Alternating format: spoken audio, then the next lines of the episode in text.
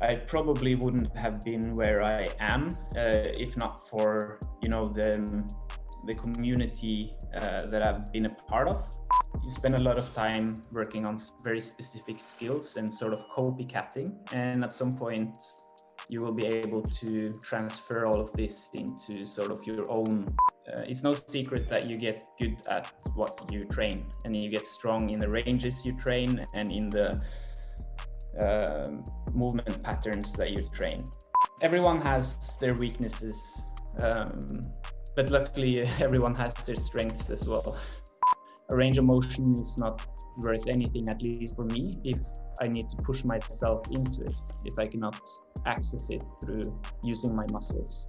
People often fail to realize that when you're developing flexibility or a increased range of motion in a joint for a specific purpose, then you want to practice it for that purpose.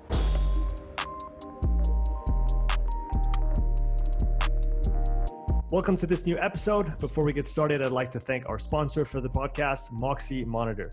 If you've been following my work, you know that the Moxy is a tool that I use a lot for testing, but also for everyday training and coaching. For those who don't know about the Moxy Monitor yet, it's a NIRS device that measures muscle oxygen saturation and blood volume in real time. It's a non invasive sensor that is placed on the skin and can be worn during any training or sporting activity. Motocross riders and climbers wear it on their forearms. Hockey players on the ice, swimmers can wear it in water. I've used it to test rugby players, CrossFit athletes, endurance athletes, and more.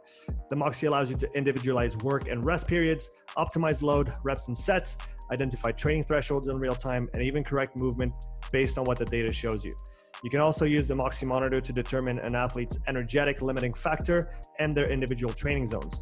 Using this process, I can now target the athlete's limiter with precision in order to improve their performance without adding unnecessary volume to their program. You can view and collect the data on your Garmin watch and can also pair the Moxy with other physiological testing products such as the VO2 Master, Pnoe, and Cosmed VO2 systems. The Moxy is a product I've been using for many months with great success, and I highly recommend it to any coach who's interested in digging a little bit deeper on the physiological side of health, fitness, or performance. You can use the coupon UPSIDE at checkout for a 5% discount on moxymonitor.com slash shop. That's UPSIDE, U-P-S-I-D-E for a 5% discount. With that said, let's get into the show. All right, Sondre, we're now live on the podcast. Great to have you. How are you doing, man? I'm good. How are you? I'm doing very well. Thank you. For those who are not familiar with you yet, can you please give us a, a brief intro of uh, who you are and what you do? Well, uh, my name is uh, Sondre, and uh, I am a movement athlete, whatever uh, you want to put into that.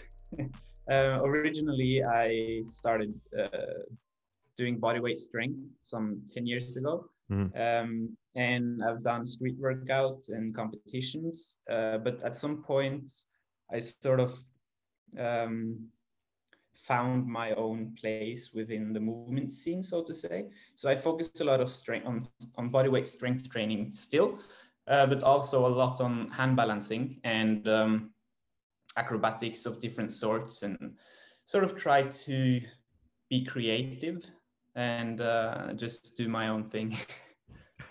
So um, you yeah. you said that early on you started with some uh, or you got into uh, street workout competitions. What what attracted you in that world? Why did you gravitate towards it in the first place? Well, um, when I started bodyweight strength training, uh, I didn't really know that it was a thing. And uh, I met some people doing it, and they were all street workout. And I was like, whoa, it's actually a thing, and people are competing in it. Uh, and yeah, that's sort of how I got into it. And I met more people, and especially, you know, during competitions, you meet a lot of like minded people. So I really had a good time um, competing and just meeting like minded people. Um, but at some point, I sort of grew away from the specifics of street workout, so to say, because you're expected to do certain things to perform well in the competitions. And I have my own goals. Uh, and at some point, I had to sort of make a sacrifice between training for competitions and training for my own goals and my own um, joy, so to say. yeah. So, so that's um, yeah for for someone like me who maybe isn't uh, fully uh, familiar of the street workout culture uh, and for well from coming from you who you've you've lived you know in that culture you you uh, took part in competitions you you did well in, in competitions as well um, in your time there. Can you describe that culture a little bit for uh, the the viewers and listeners maybe who uh, like just like me like as, as, i said maybe aren't familiar with it? Because like you like you said you you even got into it and at first you were surprised that there was so much going on and it's it's really interesting i find when uh, i get to, to interact with with someone like you uh, who can then come back and and, and describe uh, i mean it's not like it's not accessible to everybody but if you haven't looked into it you don't know that it's there and, and then you discover kind of a whole new world. So what world did you discover when you found uh, street workout culture and uh, what what is contained within it let's say?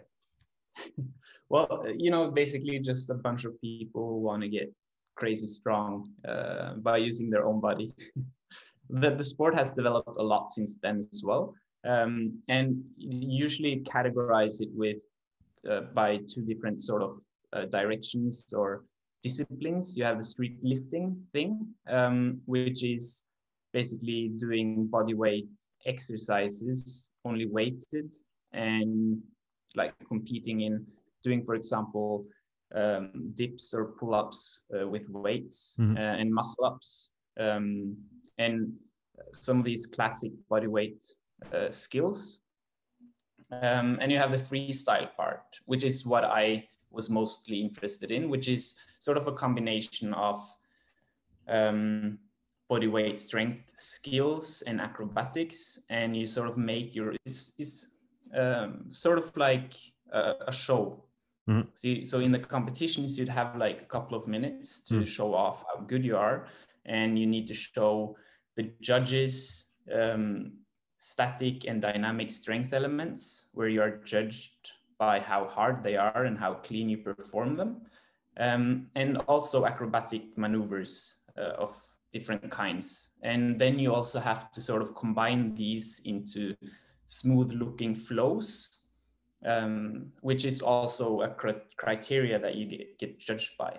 Um, so that's sort of how uh, the competition works. And um, like it's basically just a big group of people who hang out together and train together and that's sort of what i really enjoyed with with it and i, I still hang out and train with a lot of street workout athletes um, it's just that i i don't enjoy the competition uh, that much anymore uh, yeah.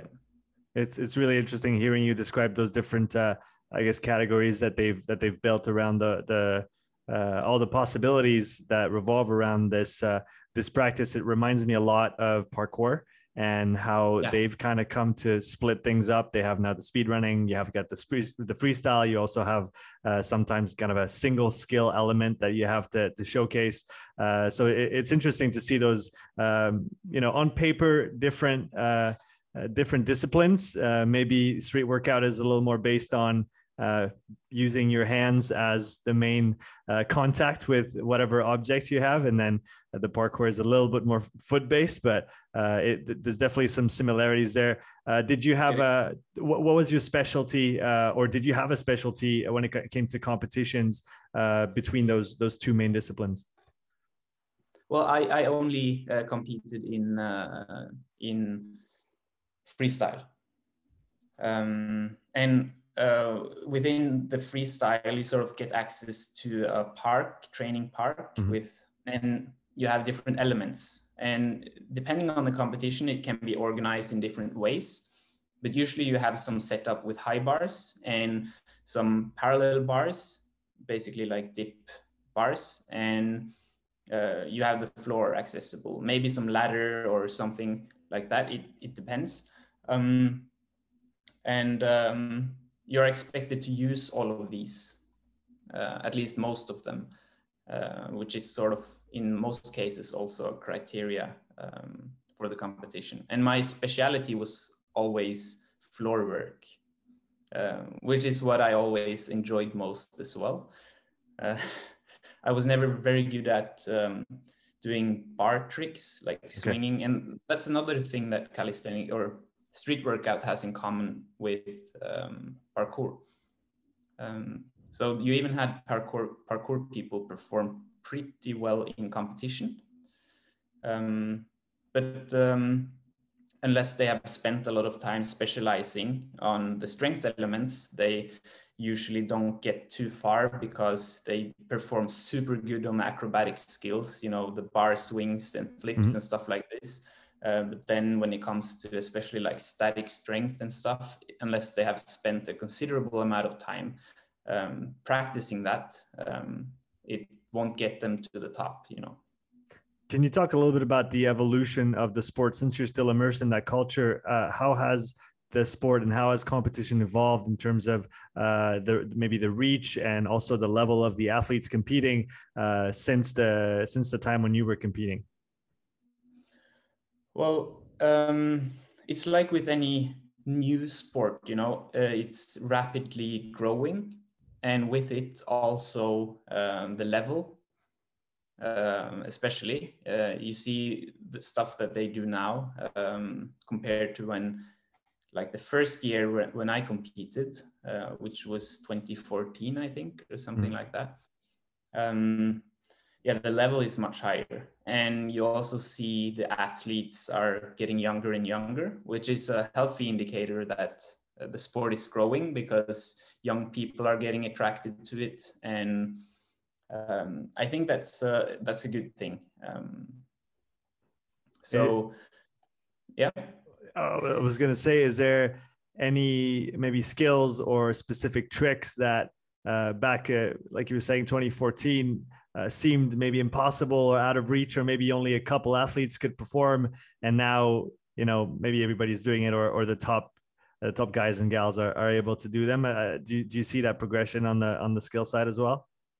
Yeah, yeah, definitely, especially regarding like I mean. Um, uh, especially regarding the, the bar tricks mm-hmm. uh, when people do like spins uh, like now everyone's doing like 720s and uh, some even doing like 900s and back then it was like not uncommon to see a 360 in the competition you know it's it sounds a little bit like the evolution of uh, you know freestyle skiing and snowboarding uh, yeah. years years back when same thing you saw 720s and now you see 1440s and you don't even understand what's what's going on. It's it's it's exactly. moving it's it's moving so fast. Do you do you feel like the how close are we to the to the ceiling of of those skills? I guess it's always hard to say, but from your intuition, because there is a limit of uh, there is a limit to what the human body can generate and tolerate in terms of uh, in terms of load, in terms of forces. Uh,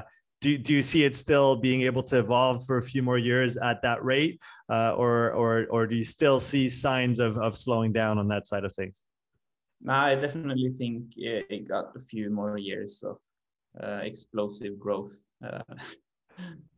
Is, is, is, is there any skills that you have in mind that you or that people are trying to unlock that are trying to reach that are still a little bit a little bit too far for now but you, you can see people breaking that barrier uh, pretty soon anything be, that that stands out for be you completely honest i haven't uh, been following too much on the um, last couple of years uh, regarding the street workout competitions uh, mm-hmm. because mm-hmm. i've been more eager to explore different kinds of movement and getting inspired from other uh, kinds of directions. Um, and I mean, I've been judging here in Norway uh, for you know the national competitions and stuff, mm-hmm. uh, but the level here is not comparable to you know the the top level out there. All right. Um, yeah and, but i but I, I see every now and then some on instagram some some insane people posting uh, combinations and uh, moves that are just freaking insane. That's that's that's pretty awesome when you can still be a uh, you know surprised by what people are able to do uh, you know ongoingly. It's it's always it's always nice to see that. And like you said it's the i guess the one of the joys of being in a sport uh, or being close to a sport that's so young. So you said uh, once after you got immersed in that culture you kind of got detached from uh, competition just a little bit, or, or the requirements of uh, these specific types of competitions, and started focusing more on yourself and your training. Do you feel like that transition through the street workout culture and competitions was a good door for you to to enter that that world of uh, developing uh, body weight skills and, and movement skills? Yeah, definitely. I mean, I probably wouldn't have been where I am uh, if not for you know the the community uh, that I've been a part of um, through the years because you know if you're doing stuff and you're all alone about it it's um, it's difficult to keep your motivation up. Um, so um, it's definitely been a door opener for me and just exploring like what my body is capable of. And then because regardless of what you do you need to build some sort of foundation right?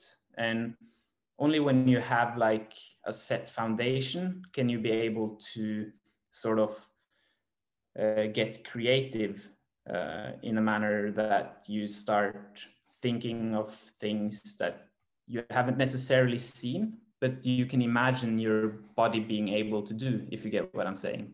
Yeah yeah dude was there for, from your perspective and in hindsight now was there anything that you felt was missing from your foundation after you let's say came out uh, or transitioned from competing to focusing on yourself? Did you have to maybe revisit some elements to then move forward into some of the skills you wanted to uh, to work towards and unlock? Yeah definitely. Um, related to hand balancing and mobility especially which is uh, stuff i'm still working hard on. Uh, and you know um, there's always stuff that you you're missing because the like for me i would uh, in the future definitely want to focus more on rhythm and flow and stuff like this but i have never ever danced in my life mm-hmm. and you know I'm not saying that I want to become a dancer, but I want to perhaps take some elements of different dancing disciplines and uh, perhaps find a way to apply it into my own movement in different in different ways. And in that regards, I'm still like at completely scratch. Um, and it's not something I've started pursuing per se just yet but you know we always have plans for the future you know so there's always um, different directions you can grow right yeah what, comes to mind when you say this is and maybe a little cliche but at least in my mind from a few years back is that isolate integrate improvise kind of sequencing from uh, Ido Portal that I, am sure many have you know stated in that way. But I guess now you're getting to a level of skill that allows you to look around and say, okay, how can I like this with that, and how can I put them together and and maybe form that kind of sequence uh, into something. So almost moving uh, from a purely skill based towards almost the and and uh, it's not to say that the skill part is not an art as well, but it's almost. I, I get what you're saying. Yeah. You, you, see what I mean? Is is that the the direction that you feel you're taking now? Yeah, I yeah, that's what I'm uh, feeling, and that's also sort of uh, where I'm intending to to head. Um, it's like you said, you, you spend a lot of time working on very specific skills and sort of copycatting, and at some point you will be able to transfer all of this into sort of your own um, ideas and um, your own sort of moves and sequences and stuff like this. Do you remember when you uh, transitioned to really focusing on yourself? Do you remember the first uh, skills that you wanted to to work towards? The first things that you wanted to to achieve? Um, that's a good question. Um, I definitely remember wanting to spend more time uh, working on uh, floor skills. Uh, I wanted to explore like some more uh, acrobatic maneuvers uh, inspired from uh, breakdancing, capoeira, stuff like this. Um, and with you know um, having to train specific towards competition, I couldn't really find uh, time for these these things, um, which was sort of my main driver uh, regarding that. And I also uh, at some point ended up spending a lot of time practicing hand balancing, which is obviously relevant for for street workout as well, um, but not as relevant as uh, perhaps other skills that I was uh, in need of catching up to. Which ones did you feel you had the most catching up to do? You talked about floor skills, uh, and do any specific skills come to mind? Oh, uh, all kinds of bar swing uh, tricks was something that I, I mean, it could be fun working on them and experimenting with with them, um, but drilling them to the point where you are like 100% safe enough to perform them on competitions. Um, for me, it wasn't uh, very giving hmm. uh, because uh, it was not, I didn't find that to be um, my favorite part of my practice. And I wanted um, to focus more on, on other stuff. You talked about inspiration from uh, other disciplines. Uh, if you look back to now the the the many years you, have accumulated training, really focusing on yourself, uh, what have been your biggest influences and or the, the people or the other disciplines that you've uh, been the most inspired by? Well, um, it's been uh, a lot of different uh, people, I guess, um, but um, mostly uh, people online through you know Instagram and uh, just sort of looking and saving um, moves that I that I see people do and sort of trying to recreate them. Um, and I have ended up um, the coffee machine is turning off. I'm not sure if you can hear that. I can hear that. It's all good. It's part of the show. Yeah. but, um, uh, yeah, so um, I've ended up following a lot of different people in different kinds of disciplines, uh, everything from capoeira to contemporary dance, mm. uh, circus, uh, artists, um, you know, break dancers, um, and uh, different kinds of there's so many different kinds of movement training or movement specialists and you, it's difficult to sort of um, put everything in a box you know? Yeah yeah just just try to um, focus and, and and naming a handful. Go ahead. What? No no i was just commenting on, on, on what you said and i didn't want to cut off your train of thought. Go ahead. Yeah. Yeah no no uh, i was basically just saying that um, it, it's not been like a single source of inspiration, but rather um, combination of a wide, um, like a bunch of different uh, sources. Yeah, that makes sense. You, you also talked about, I guess, the difficulty of training by yourself uh, on those skills. It takes it takes a lot of time, uh, and uh, you, you did stay connected to the street workout culture, but um, does it happen that you don't want to train that you you don't you don't want to start warming up and uh, and get to to do the work and in those cases what do you do or do you always have uh, a uh, hundred percent uh, intrinsic motivation to to just do what's right. No no no. Uh, yeah it happens. And uh, sometimes well the most efficient uh, solution is having uh, having a deal with a friend. You know we're going to meet up there and then we meet up there. You know he, there's no backing out. Um, but some it's not um, always the case that i have some um, appointment with someone uh, sometimes i just need to drag my ass out of uh, the the sofa you know uh, and and sometimes even um, I even can't. Uh, hmm. it depends. Uh, most of the time, I'm able to though. uh, because I usually practice one or two times a day, mm. and sometimes you just need to feel your your body and your mindset as well. It's not like uh, if I don't do this workout, then it will all go south. But um, you can't always be thinking like that either. I was I was going to say, how do you balance the structure of your of your own program uh, with how you feel on a day to day basis? Do you do you have a fairly structured plan to begin with, and then you play, uh, you know, fairly freely within this, or do you have uh, an overall uh, plan and a direction in which you want to go, and then you kind of plug and play as you as you go along? How do you function? Well, uh, I I have sort of two parts of my training. One of them is the strength uh, training.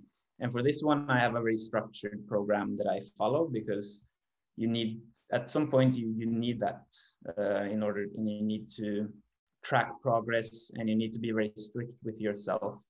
Uh, but that's not to say that uh, if your body's feeling shit, uh, it might be good to take a day off as well. And sometimes even a, a, a deload week um, and both those like extra rest days and extra deload those deload deload weeks is not something i program into my mm. it's not like every fifth week i have a deload week it's more that part is more about feeling my uh, body and whether or not it needs it and we have all these indicators that will tell us this like if i'm performing consistently worse, then perhaps I need uh, a rest. Um, so, but uh, the other part of my training, which is more skill oriented, uh, like acrobatic skills, handstanding, uh, stuff like this. Um, I for handstanding, I have uh, like a routine that I uh, follow and try to track my progress. Um, but um, not in the same strict manner as with uh, my strength training and strength work. Um, when you talk about strength work, uh, is that all uh, body weight based? Do you use external loads as well to support the uh, the body weight training that you do? Uh, no, I uh, I do not use any kind of um, weighted resistance training uh, not even weighted body weight exercises hmm. because mm. it's not in line with my my goals okay. And uh, it's no secret that you get good at what you train and you get strong in the ranges you train and in the uh, movement patterns that you train. Uh, so of course if you do if you get super strong in overhead press then you will most likely get stronger in your handstand push-up for example uh, but had you trained only towards the handstand push-up the whole time, you would have become even stronger towards the handstand push-up, but then not as strong uh, in the overhead press. If you get what I'm saying. I, I, I definitely get what you're saying. Uh, when it comes to then balancing those two, I guess those two sides of your training, the strength and the skill, um, is it an even split? Is it a 50-50? Does that undulate throughout the year or the month, depending on uh, different yeah, parameters? Sort of a cyclic cyclic thing. Um, so for let's say for three four months, I'd focus uh, more on strength. Um, perhaps I'll do a straight arm bent arm split mm-hmm. with six days a week, or a push pull split um, six days a week of uh, strength training. And then uh, whenever I have openings, I practice uh, skills. Um, and uh, in like especially during summer like for three months i tend to um, deliberately uh, alter my my programming so that i have more time for practicing skills and mm. more energy uh, because i'm traveling a lot around i like to i like to go hiking stuff like this and it's more convenient also to anywhere you go practice uh, skills. Well my kind of strength training can you can do from anywhere as well though but um, it just feels better uh, that way. And uh, it's nice to sort of let your body recuperate properly for some uh, periods um, and also get a change of uh, not a change of scenery, but a change of what you're focusing on. Uh, it can help your motivation as well. Uh, you you talked so, about so that when I get back to like focusing mostly on strength and I'm yeah. like building a new program for the next few months, I'm feeling super hyped, you know. And you so you, you talked about hiking. I'm interested in in, in hearing your um your perspective on this. Do you feel like it's 100% a hobby for you or do you feel like the volume that you might accumulate uh, hiking during uh, during a week or during uh, a summer has some impact on uh, on your training or maybe on your recovery or on your sleep or your mental well-being or anything else if anything only positive impacts uh, i mean obviously uh, it's not like during summer is mostly when i or also some in the winter. I do some, you know, walking up mountains and snowboarding down or some stuff like this. But um, uh, it's never like I go hiking several times a week. Mm, okay. uh, it's something I I do like whenever the, the opportunity seems uh, fair and um, yeah that's that's like a hobby and it yeah it, it doesn't impact my training in any way other than making me feel good. Mm-hmm. You know? Yeah, which which is which is which is good. With, uh, which yeah, is already pretty good. Nature. Yeah. yeah. uh, do, do you make a point of maybe on a on a good day if you go hiking maybe like you said do your skill session up on a mountain somewhere uh, in the middle of nowhere is that something that you feel you feel is is is is is a positive for you, or do you not really care where your where your skill work is done? No, I, I mean I could, uh, but in in that case, I would most likely do it uh, after. Hmm. Uh, but you know, um, I'm not going to lie and say that I, I, when I do a hike up to a super scenic place, I'm not going to do some handstands and pictures and as you should. If you have the skills, you you kind of have to, right? yeah, yeah. It feels just feels too compelling. it does. It does. Um, I want to come back to your talk about your strength training a little bit more. Are there elements that you include in your strength work now that maybe you feel you've overlooked in in past years but are now staples in in the you the way that you approach building strength uh, for for the skills you're de- you're developing? Well in in uh, when you're training calisthenics or bodyweight skills um, the way you go about it is that uh, you you, you have a goal like an, a specific exercise that is super difficult and you need to split it up either in different parts or make it easy enough so you can actually train it. Mm. and in in that way you sort of always progress to different exercises as opposed to um, uh, strength training with weight with weights where you are packing on more weight. You don't have that uh, opportunity uh, you need to alter the exercise itself.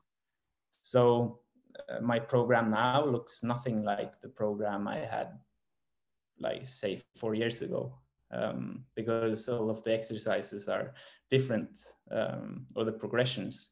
Um, but um, uh, I guess I've been I've become more aware of um, how structuring my, how I should structure my workouts uh, and how I should sort of limit uh, the amount of uh, goals and what kind of goals sort of fit together. Like, could, could you give an uh, example I, of of that? Yeah. What what works well and what usually doesn't? So in calisthenics, you have um, just like in in regular strength training it's easy to sort of categorize the skills based on what muscles you use right? So you have pull kind of skills and push. Uh, and the push skills like handstand push up planche push up uh, stuff like this they are more uh, intense on your uh, your shoulders your pecs triceps and pull obviously you have the lats uh, the rear delts and uh, traps and uh, more of the back muscles and biceps, obviously. But you also have a very, um, you also have a different kind of category within these push and pull, which is the straight arm and bent arm mm-hmm. skills, which are also very different uh, in in how they um, sort of what muscles they work and in what way. Mm-hmm. Um, so in these skills, you, your arms are straight, obviously.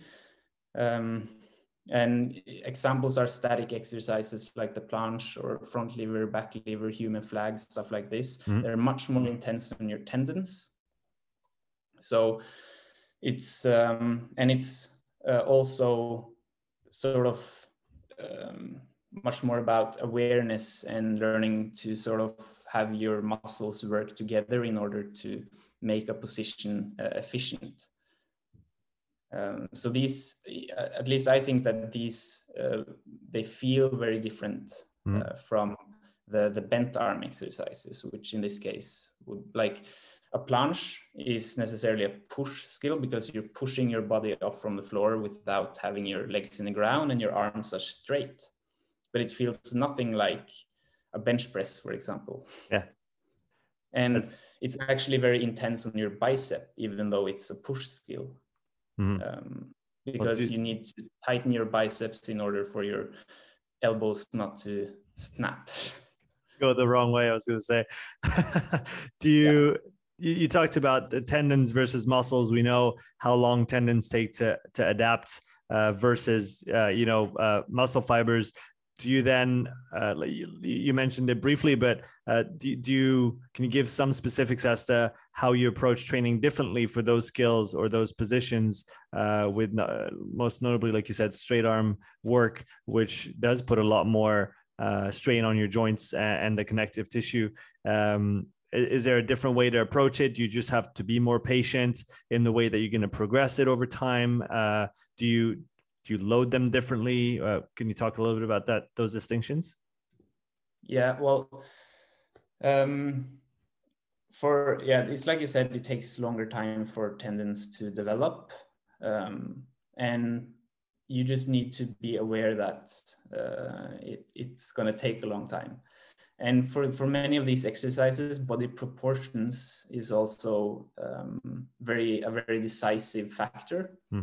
And like a skill like the planche could be attainable within a year if you have like a body made for the planche if you have uh, if you, you don't have too much weight on your legs uh, if you have very long arms if you're not too tall or long arms compared to your body length so and if you're not very tall and have a low body weight then it's going to be much easier um, and you you won't you will also not have to develop as much um, um, tendon strength in order to hold the position because I think the strength of your tendons will uh, become the limiting factor as your muscles get stronger uh, with these moves. Mm-hmm. Um, and um, yeah, for, for others, for some people like tall people with a lot of weight maybe doing a lot of squats and have uh, big uh, legs for example uh, it may take many many years mm-hmm. to develop the strength mm-hmm. Uh, so it's i think it's important for people to be aware of that um, but that isn't to say that it won't be uh, good um, exercises to use to develop strength because you will still get stronger it will just take longer to learn the skill itself because it's heavier for you. Yeah. you, has, has there been any any skills that maybe you you are you were made for and that you unlocked easily and maybe another example that took you a long time because maybe you're just not built for it uh, so to speak all of these static exercises has been a pain in the ass for me like it, it, yeah i, I just uh, unlocked my first like few seconds of full planche this year after like more than nine years of training and uh, for me push skills especially has been uh, easier mm-hmm. and i've had much faster progress uh, in um, like handstand push-up related exercises of different kinds. Um, and I all I was never very a very strong puller as well. Um, when I started out years ago, I was struggling with pull-ups. You know, some people just naturally do pull-ups. Mm-hmm. that was never the case for me. So the one-arm pull-up, for example, has been uh, dirt road for me. It's um, and I've had uh, issues with tendonitis as well, mm. uh, which I, have learned to sort of adapt to and um, work my way around.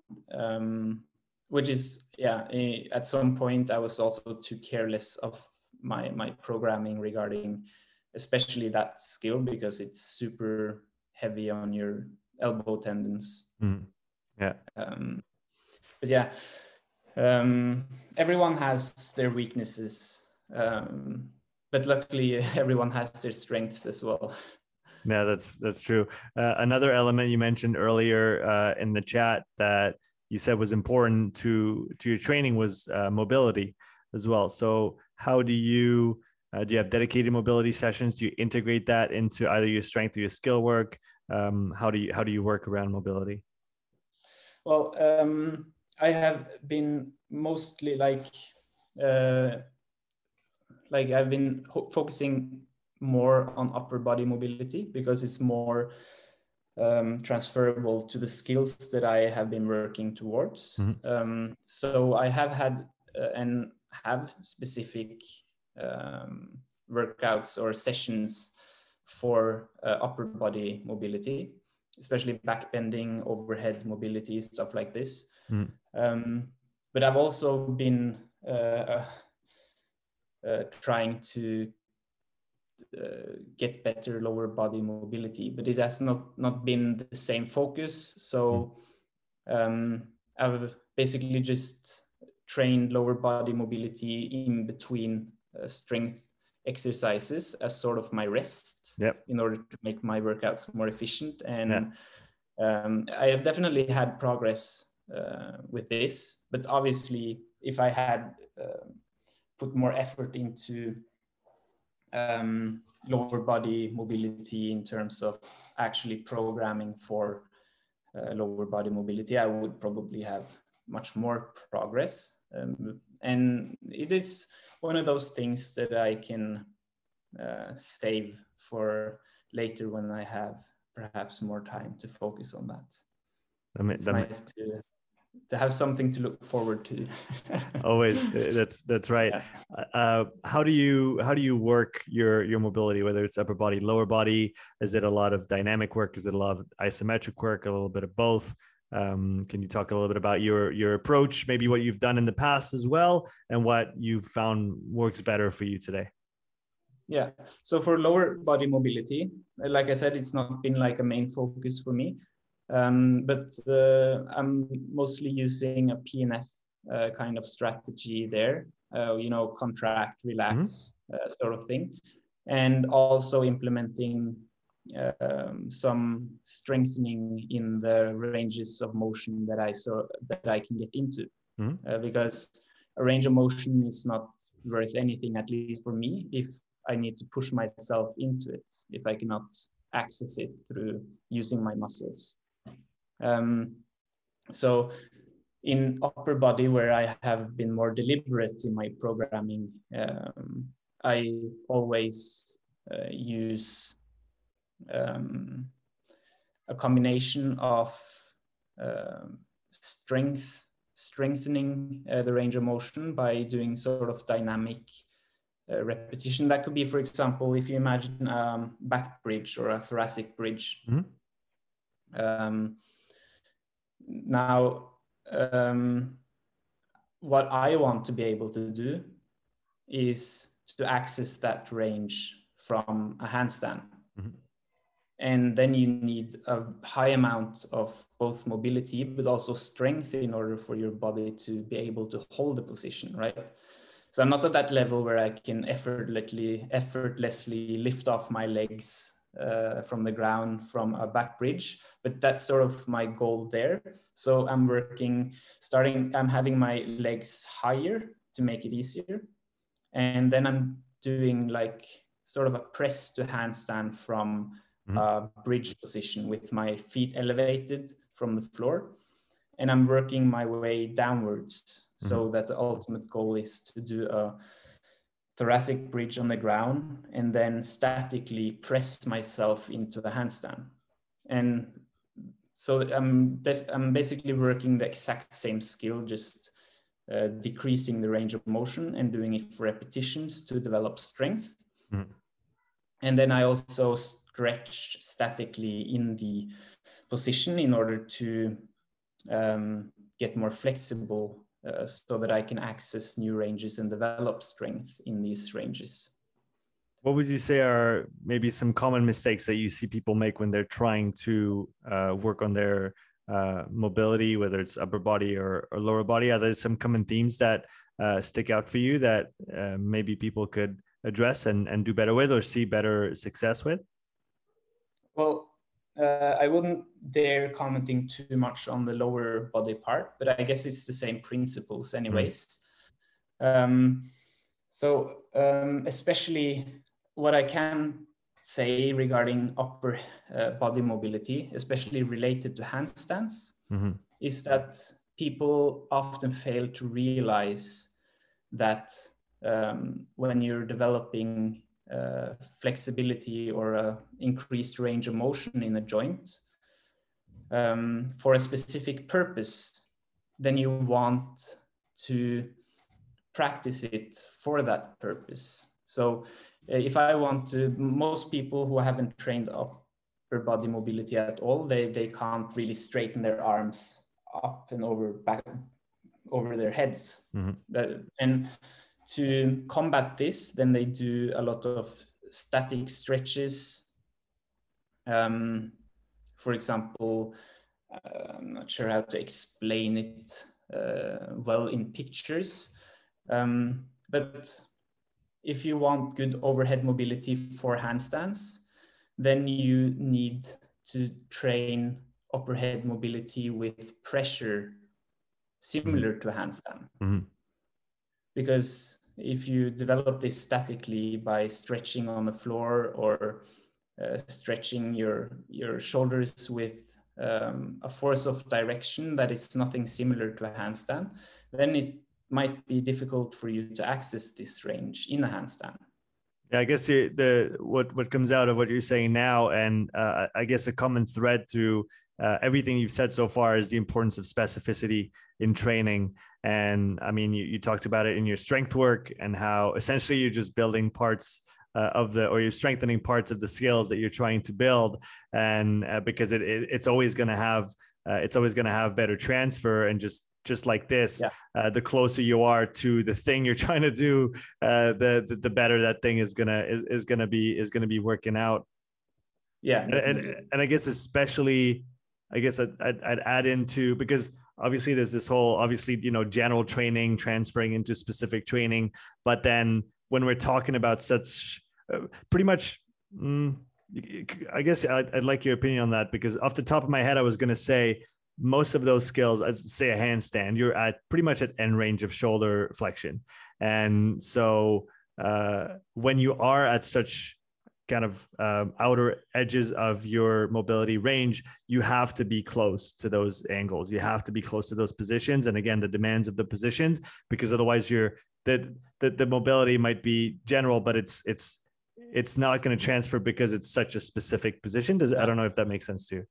Yeah, yeah, that's sort of what I'm trying to get at here. Okay. Uh, so because in a handstand you have your whole body weight on top of your mm-hmm. shoulders, mm-hmm. so you need the trap strength in this uh, flexed position mm-hmm. of your shoulders to be good enough um, to, to hold the position. So um, it's much better to use mobility drills where you actually get uh, at least portions of your weight on top of your shoulders when you're stretching um, the range of motion. Mm-hmm. Yeah. So in this case, uh, like uh, back bridge with elevated feet would be very relevant because you are flexing your shoulders to the maximum end range and you have some percentage of your body on top of this in order to develop the, the relevant strength. since since we're talking about uh, handstands and handstand training, uh, what are for you some of the prerequisites uh, in order to be able to fully benefit from working in a handstand position uh, for the handstand? Are there any, or should someone just jump against the wall and and, and get started? What's what's well, your yeah? That, that, that, that, that's the thing um, because. Uh, there's something of, in between. well, yeah. So uh, there is no prerequisites whatsoever to start training for handstands. Yes. But, um, a lot of the material out there and a lot of people promoting handstand practice mm-hmm. um, fail to convey the fact that uh, it's not just to throw yourself up against the wall. For some people, it is, but those people uh, might most likely have some sort of history. Like when they were a kid, they were playing around, doing like trying to do handstand stuff like this. Mm. But if you take a random 30 year old uh, person who has never been upside down his or her entire life, and you and they don't have um, a very uh, strong foundation, and you ask them to kick up to the wall, that's not going to to be very beneficial. Mm-hmm. So you need to start um, at a different place. So depending depending on your your background, obviously, but um, for some people, starting to just kick up to the wall, getting used to this position, it's totally fine. For others, if they, this might feel very scary, or you might feel like you're you're failing, or you're just you don't have the strength to support the position or the awareness uh, so you need to approach it from a more basic level. And in this case, um, headstand is approachable to anyone if worked in the correct manner, not just throwing your legs up there, but like uh, introducing it from a more basic level. Mm. And uh, doing, for example, wall walks or starting like in a push-up position. And then at first mm. you just step a couple of steps up the wall and that's enough. And this is a very good way of building the strength, as well as sort of getting used to uh, gradually getting your body upside down and supporting more body weight uh, with your shoulders. Pretty much like um, you, so, as you as you mentioned, for progressing your own mobility exercises for the back bridge, the handstand, you're just going a little bit farther out from the position and working your way into it. Yeah, exactly. So also, there's yeah, there's also a way, always a way to make uh, skills simpler and yet be able to train them in a relevant manner. Mm-hmm. Yeah, I guess that's the that's the beauty of knowing how to regress and progress different different positions. Uh, yeah. So that, so yeah, that... it's not easy if you're fresh in the game. I remember yeah. being fresh and uh, having no clue whatsoever. Uh, but I'm, I'm, I'm, yeah, I'm trying my best to uh, sort of uh, provide uh, educational content that I wish I had when I when I started. That's um, yeah. Yeah, that's... creating content, especially for YouTube and stuff. You know, it's very time consuming and uh, yeah, i'm a full-time phd student so i have limited amount of, of time um, but I, I, try my best what are you what are you studying what's your phd in electrical engineering is that is that something you've always been uh, interested in or, or, or passionate about? Well, um, I always, since high school, I sort of always wanted to work with renewable energy. Mm. And, uh, you know, when you start university, you start with sort of a broad um, uh, topic or broad, that you, you don't like, necessarily specialize so I, I started studying uh, environmental engineering and then started focusing on electrical engineering um, and then sort of just went from there. Is um... so it's not, not any relevant not doesn't have any relevance to my my training but it's sort of nice to have two different world worlds as well yeah yeah yeah something something else to focus on so you can come back with with more focus and and and the same passion to to your training do you are you still looking towards uh, renewable energies through this this phd or have you kind of switched to yeah. a different focus well yeah in, in not a direct manner it's not mm. like i researching um, wind turbines or solar panels, you know, but um, how to sort of efficiently integrate them into the uh, uh, into the um, uh, system um, or our our network. Yeah. Do you, can I do? I know it's completely off topic, but I, I like those questions as well. Do you mind giving us your your point of view on the the current matter of uh, renewable energies, the ones that are the most promising for potentially the future. And uh, like you said, it's it's about integrating them in a in in a network and in a system that's already in place. So it might be different for uh, Norway, it might be different for other countries. But from from what you've seen so far and what you understand so far, what's your perspective on the landscape of renewable energies?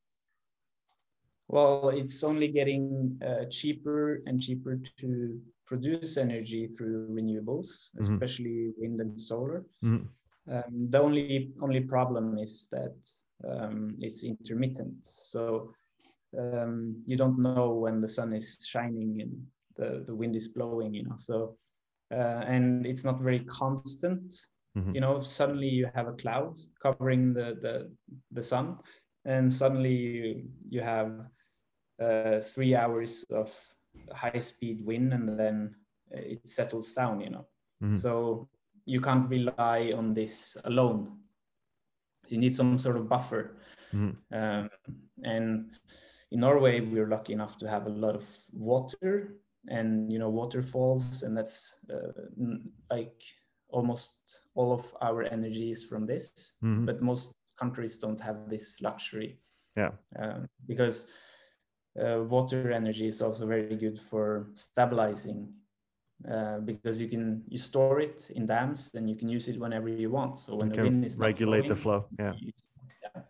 Um, so batteries is sort of the the big solution that is also the big problem because it requires a lot of uh, materials, mm-hmm.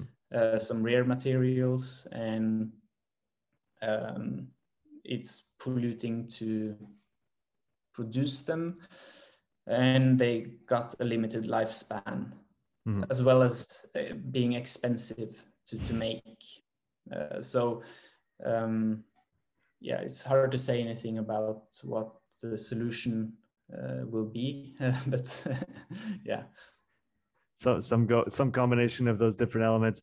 Uh Sondre I've got a couple questions here for you uh, to to finish the interview uh, in your perspective, and maybe if you were talking to um, maybe not specifically people in the the body weight training or or movement culture, but uh, outside of this, for you, what are some of the most underappreciated body weight movements that um, you know people at large, coaches, athletes, uh, sh- could benefit from the most? Handstands and uh, and handstand push-ups. Uh, yeah, I think handstand push-ups is perhaps the most powerful body weight skill because uh, it will enable you to, if you get proficient in handstands and handstand push-up strength, then there's no limit. You can train wherever you might be, and you can make it however hard you want. Uh, you obviously want to do pull strength as well, like pull ups and stuff like this. But I think people are a lot more aware uh, of this. Um, and you can become crazy strong, and you can even use body weight skills to um, work on hypertrophy if, if that's your goal. Mm-hmm. Um, and uh, it will sort of um, enable you to do this uh, without needing uh, any kind of equipment. Mm-hmm. And you learn to do super awesome uh, moves as well, though. That's probably the most important one. Um, what are some of the skills that you wish to unlock in in the future? Um, well, I'm actually working on uh, the one arm handstand push up. Mm-hmm. Uh, I'm not sure if it's possible yet. Well, I'm pretty sure it's possible. No one has done it, or there is no video proof of a freestanding handstand push-up. Mm-hmm. Um, but based on uh, my training, Uh, I'm still not sure if I will be able to do it, but I'm 100% hmm. sure that it is possible to do it. So that's that's still something yeah. that somebody has to do at some point that hasn't been done.